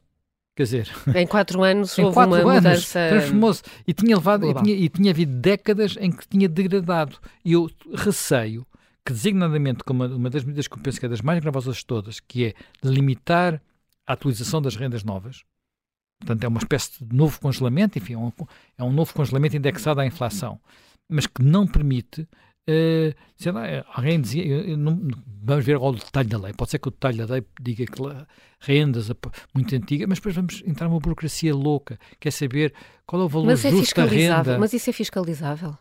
Ah, em princípio, sim, porque isto tem que estar tudo depositado na autoridade tributária. Quer dizer, em princípio, sim, mas depois, que parte é que vai ficar? Olha, eu não posso aumentar mais, mas, mas tu pagas uma parte por fora.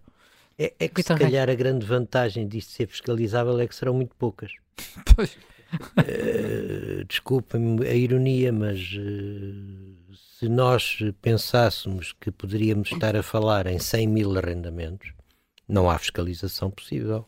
Mas se for como na renda acessível, que não chega ainda aos mil, bom, se calhar é fácil. Este, número, este número é extraordinário, não chega ainda aos mil.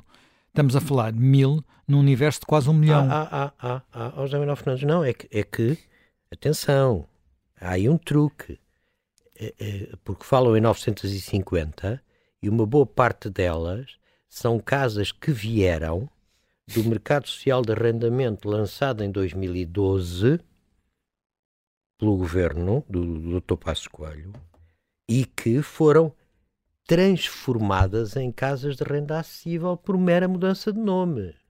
E estão para lá umas 200 ou mais.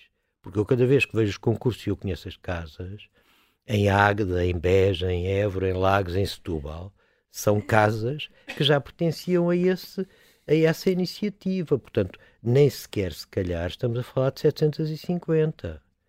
É, é bom perceber isto. Mas, mas, de facto, não há forma de lidar com. Uh, se estas medidas tivessem um grande sucesso e houvesse muitos contratos de arrendamento a serem celebrados, não havia forma de fiscalizar isto. Eu, eu, tenho que dizer uma coisa mais política, que é assim, não há, não há, não, nunca poderíamos esperar milagres. Apesar de tudo, houve mais políticas de habitação com pessoas que tinham uma luzinha do que se passava no setor. A atual ministra, a atual ministra, só é ministra porque era da família, das famílias PS de Caminha. Mal acabou o curso, foi colocada num gabinete, uh, num gabinete, no caso concreto, na, no, do, da Assembleia da República, onde era assessora, e depois foi ministra. Como é que nós podemos, alguém que tem este percurso de vida, portanto, não tem nenhuma noção do que é o mundo real, uh, resolver problema, o menor problema que seja. Olha, apesar de tudo, o Pedro Nuno Santos sabia mais do que é que se tratava as coisas, tinha, tinha mais mundo, tinha mais mundo. Tinha muitos outros defeitos, não concordo em muitas coisas, mas ao menos tinha mais mundo. Eu estou convencido que, que, que seguramente havia, há aqui disparates e coisas irreais mas, mas se calhar nem, nem a Ministra tem tempo de uh, assinar muitas das medidas que ali estão. Ah, não, quer dizer, aquele, aquele pacote teve que ser preparado. Há uma equipa de pessoas que andou a preparar aquilo, não é? Portanto, que andou a imaginar. Boa parte daquelas coisas que ali estão são para responder uh, soundbites soundbites. E não, mas depois não se agrada a ninguém. Nós ontem aqui ouvimos uma das ativistas desta área da, da Habita. Acha que aquilo não chega para nada, não é? Mariana Mortágua também acha que não chega para nada. Aliás, é curioso que a Mariana Mortágua tem uma coisa que chega a ser menos estatista que o, que, que, que, que o governo, porque diz que o Estado não tem capacidade depois para gerir, quer dizer, está a nacionalizar o problema em vez de resolver o problema. O que eu até achei uma, uma perspectiva curiosa. Pensei que ela queria uh, nacionalizar mesmo, não nacionalizar, não, não, não, nacionalizar apenas os pagamentos, nacionalizar a propriedade. Uh, mas é quase o ponto em que estamos, é que nas, os, estas medidas nacionalizam, portanto, trazem para nós os encargos do problema e não nos trazem vantagem. Trazem-se, trouxessem, porque eu acho que vai ter muito pouco sucesso, mas trazem-se, trouxessem o, o, problema sem nos dar soluções. Esta, quer dizer, de facto, esta ideia. De, as obras coercivas faziam, fazem sentido e são aplicadas. A pergunta é: porquê que há tão poucas o que é que acontece tão pouco? Tão pouco. Uh, que condições é que existem? Porque é que as próprias câmaras, localmente, muitas vezes falham e sabem que não têm condições e depois põem-se a fazer projetos como, de que maneira, conhecem, será que conhecem o mercado, sabem para quem é que estão a trabalhar? Não é a vocação das câmaras, não é. As câmaras, eu tenho, conheço uma pessoa que, tinha, que teve anos para conseguir comprar uma casa numa zona, não é ver disto, ainda foi nos anos, penso que até anos 90, uma casa que fica ali perto, perto do castelo. Perto da coisa. Isto teve, teve uma luta épica para a Câmara não exercer o direito de preferência, porque nessa zona a Câmara de Lisboa tinha o direito de preferência sobre tudo. Sobre tudo. E depois ela lá conseguiu, lá recuperou a casa e agora vive feliz e contente naquele sítio, comprando uma, uma, coisa que se vendesse agora ficaria milionária, imagino eu.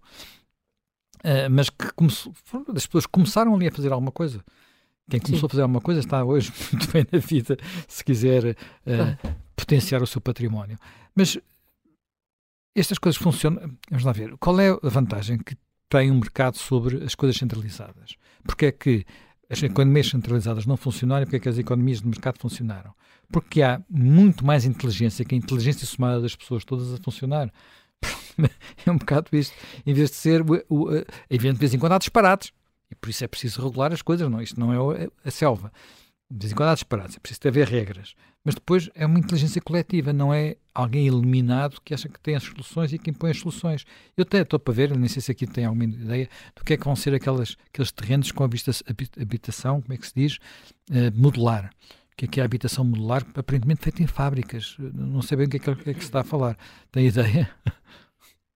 Eh, é um sistema construtivo utilizando módulos pré-fabricados uh, que se multiplicam na formação da construção. Uh, tem um pequenino problema. É como é, de certa forma, pioneiro em Portugal, isso não deu muito resultado a muitos países. A, não deu, há muitos, é muito, os países que fizeram isso, nós tivemos, chegamos a ter para casas pré-fabricadas. Uma coisa é a pré-fabricação pura e dura, quer a ligeira, quer, quer a pesada. Não é? Aquelas casas de madeira, por um lado, as casas. Hum, era famosa a empresa Aicesa, a chamada pré-fabricação pesada, que se fazia inclusivamente edifícios em altura. Mas neste caso também a falar de uma construção a partir de módulos, a partir de um sistema modular. Uh, o sistema não está ainda muito disseminado. E, portanto, neste tipo de coisas, haver pioneirismo, às vezes não correm bem.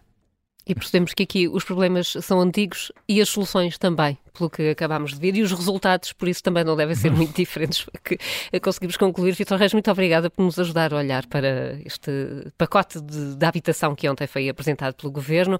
O José Manuel Fernandes regressa na segunda-feira, ainda sem Helena Matos. Bom fim de semana a todos.